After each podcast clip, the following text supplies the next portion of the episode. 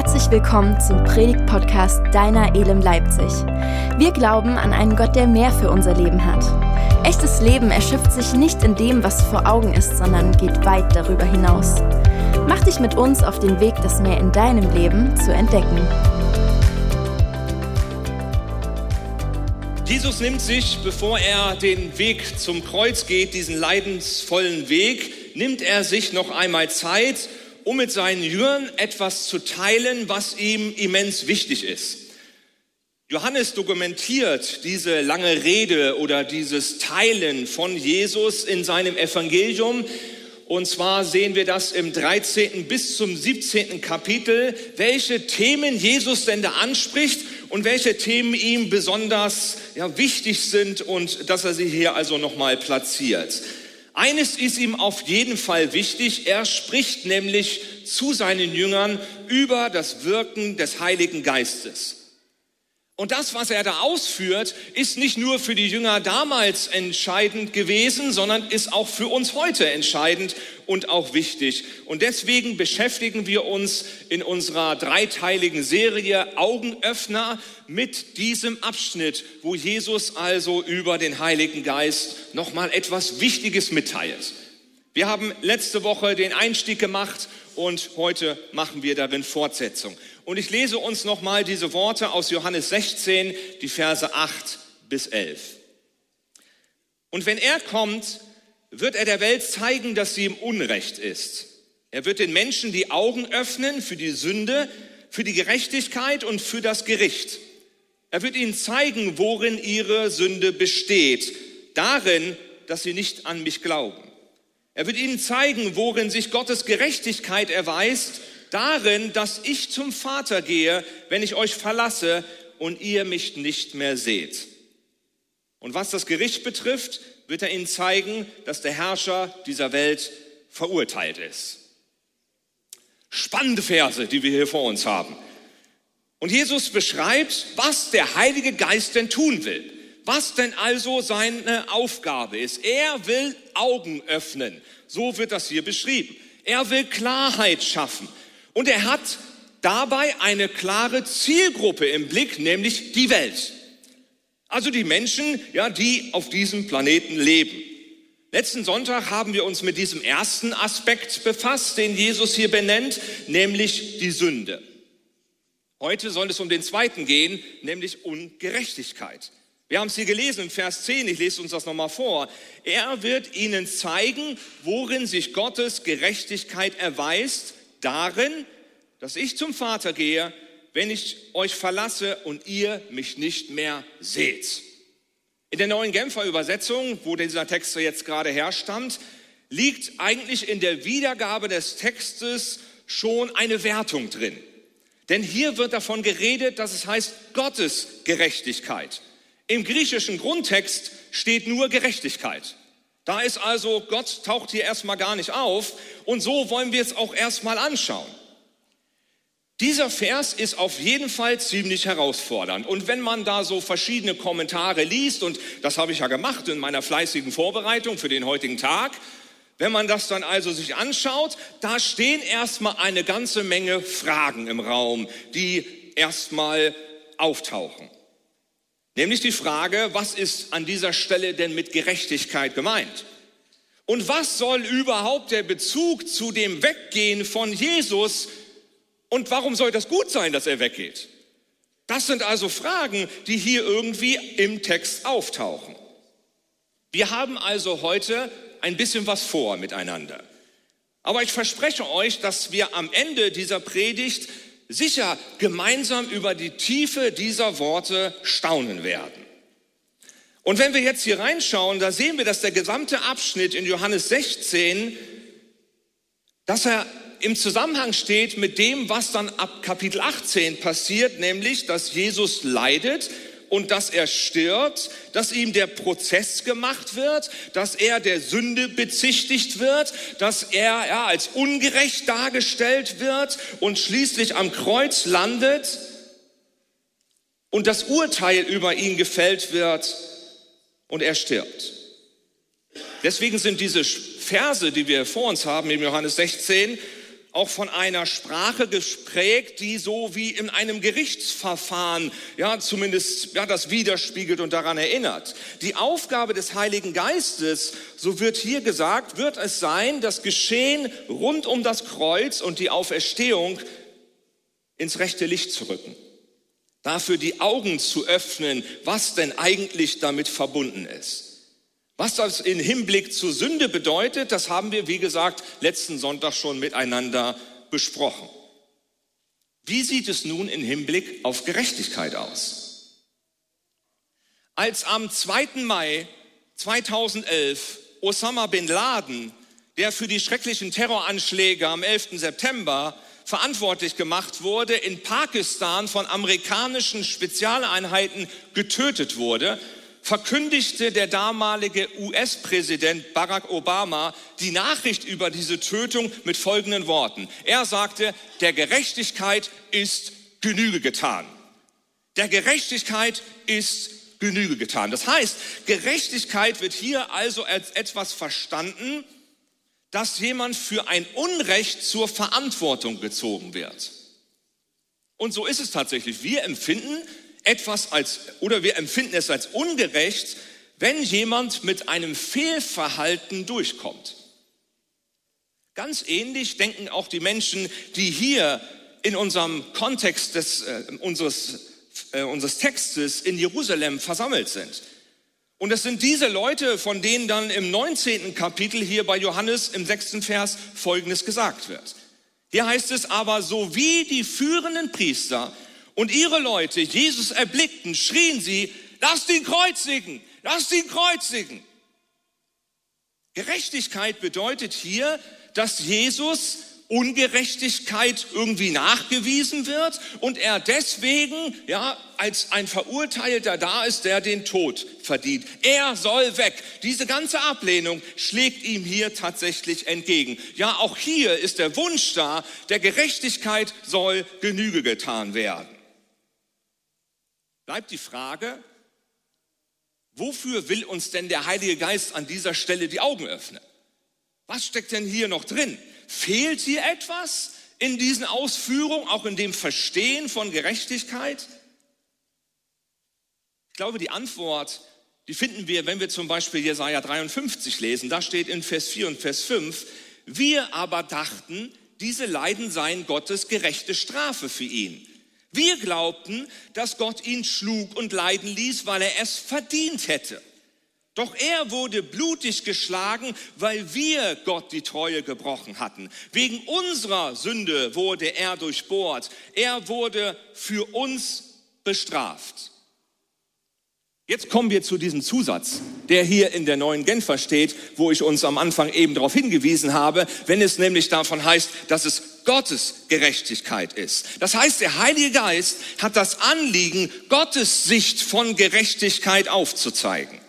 Und die geht viel weiter, als nur jemand zur Verantwortung zu ziehen. Gerechtigkeit herbeizuführen ist nicht der Endpunkt, sondern der Ausgangspunkt, nämlich für Wiederherstellung.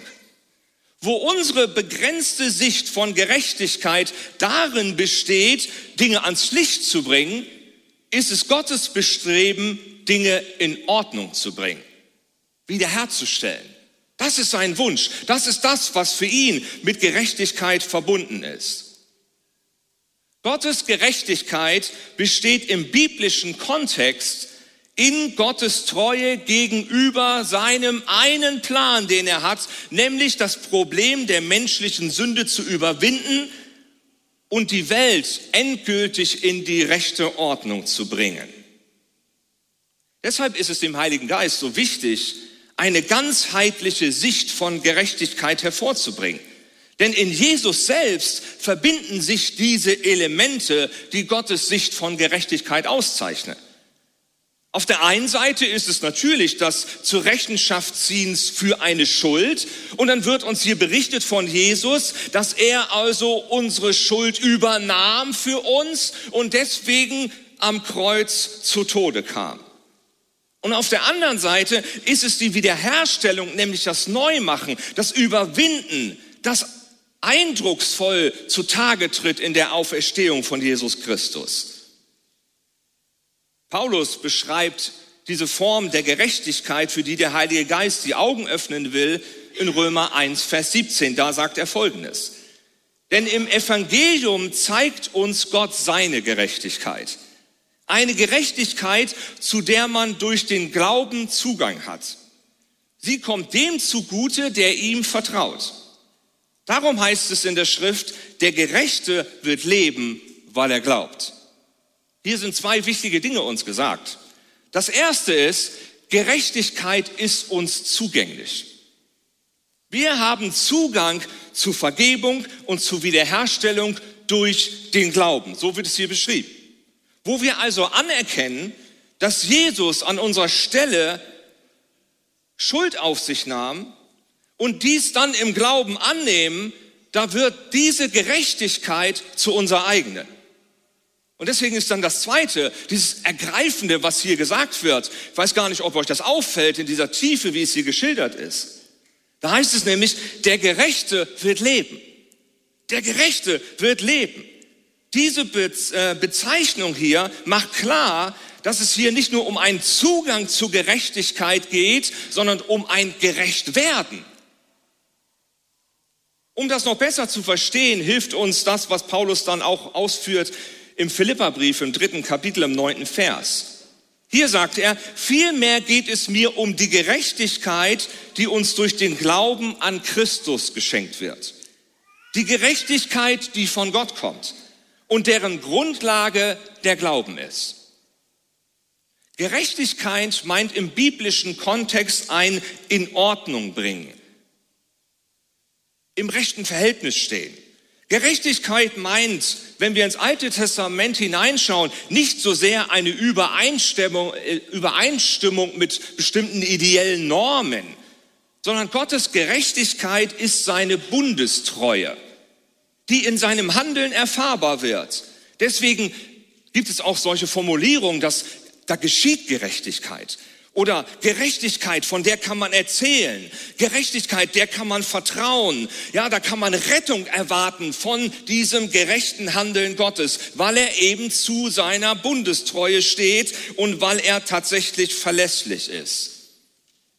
Im Neuen Testament wird von Gottes Gerechtigkeit als ein Geschehen gesprochen, das Gott schafft.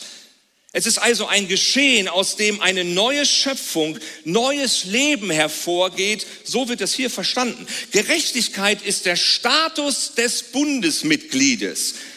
Gerechtigkeit bezeichnet also den Status, den Gottes Familie genießt. Natürlich trägt dieser Begriff von Gerechtigkeit und Gerechtsein irgendwie Anklänge an diesen Status, den ein Angeklagter bekommt, wenn ein Gericht zu seinen Gunsten entscheidet. Rechtfertigen ist ein Tun Gottes an uns. Wenn er das Urteil fällt und ganz deutlich erklärt, du bist im Recht.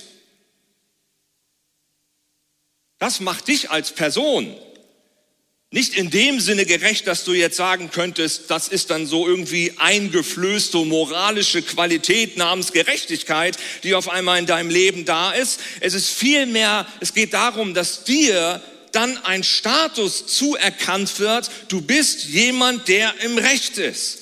Gerechtigkeit hier in diesem Verständnis ist also keine moralische, sondern eine theologische Kategorie. Es ist auch kein Prozess, sondern es ist ein Ereignis.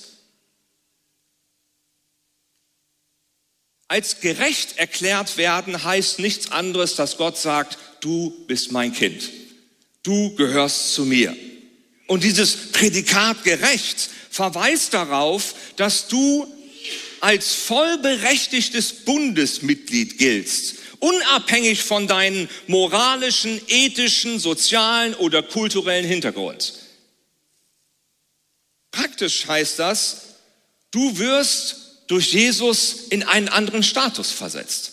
Wir haben letzte Woche darüber gesprochen, dass die Sünde etwas darstellt, nämlich unsere Verdrehtheit, unsere Entfernung von Gott.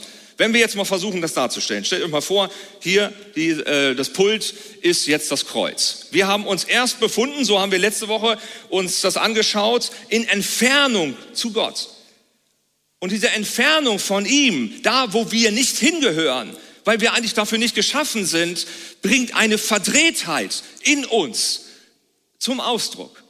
Und in dem Moment, wo wir auf das Kreuz zugehen, nämlich Jesus kennenlernen, geschieht etwas ganz Gewaltiges. Wir werden nämlich in einen anderen Stand versetzt. Wir stehen nicht mehr hier, sondern wir stehen hier. Und auf einmal ist dieses Bekenntnis ausgesprochen über unser Leben. Du bist mein Kind. Du gehörst zu mir. Du bist gerecht gemacht. Das ist der Status. Natürlich muss man dazu sagen, dass auch in diesem Status des Gerechtseins immer noch Spuren der Verdrehtheit an uns zu sehen sind. Die sind immer noch zu finden. Ja, und die spüren wir immer noch. Aber dieser Status, ja, der ist klar, du bist gerecht gemacht. Durch diesen Statuswechsel geschieht etwas Grundlegendes Neues in unserem Leben und es wird zugesprochen, du bist sein Kind. Und für dieses Kind gilt dann das, was Paulus ja, im achten Kapitel im Römerbrief, könnt ihr heute Nachmittag mal lesen in aller Ruhe, beim Kaffeetrinken mit der Mutter, ja, und äh, dann könnt ihr euch das mal anschauen. Da führt Paulus diese Dinge sehr stark aus, weil ihm das so wichtig ist, dass wir das verstehen und erfassen können, weil es so grundlegend für unser Leben ist. Und da schreibt er, was diesem Kind, das gerecht gemacht ist, gilt. Und da lesen wir im Römer 8 ab Vers 37, er sagt, in all dem tragen wir einen überwältigenden Sieg davon durch den, der uns so sehr geliebt hat. Und jetzt sagt er, ja, ich bin überzeugt, dass weder Tod noch Leben, weder Engel noch unsichtbare Mächte, weder Gegenwärtiges noch Zukünftiges, noch gottfeindliche Kräfte, weder Hohes noch Tiefes, noch sonst irgendetwas in der gesamten Schöpfung uns je von der Liebe Gottes trennen kann, die uns geschenkt wurde in Jesus Christus, unserem Herrn. Das ist eine gewaltige Aussage, die er hier macht. Er stellt also klar, ja, diese Zuwendung von Gott ist ein intensiver Zuspruch seiner Liebe.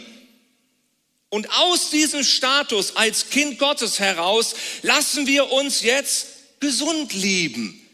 Das beschreiben wir in einer frommen Sprache mit dem Begriff Heiligung. Wir lassen uns gesund lieben, ja, weil die Liebe Gottes uns zugesprochen ist. Wir werden durch seine Liebe von den Spuren der Verdrehtheit geheilt und erleben Wiederherstellung. Und diese Liebe umgibt uns, sie trägt uns und sie will unser Leben bestimmen. Und du wirst als gerecht erklärt. Nicht irgendwie abgeleitet, wie manche so meinen, Gott könnte uns nur durch Jesus anschauen, weil er das sonst nicht erträgt, als wenn wir immer noch hier stehen, ja, und hier steht Jesus dazwischen und Gott guckt und zum Glück gibt's da eine Schutzfolie als wenn es so wäre. Das hat aber nichts mit dem neutestamentlichen Verständnis zu tun.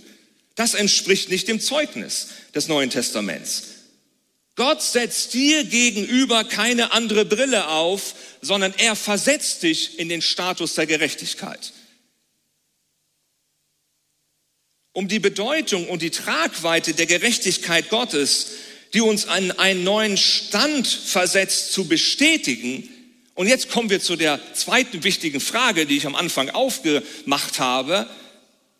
Um das zu bestätigen, muss Jesus gehen. Jetzt ist der Zusammenhang da. Warum geht Jesus überhaupt? Ja, warum ist das gut, dass er sagt, es ist gut, dass ich zum Vater gehe? Ja, und alle weinen und sagen, nein, geh nicht. Und Jesus sagt, doch, das hat einen Grund. Und der ist jetzt hier genau auch dargestellt.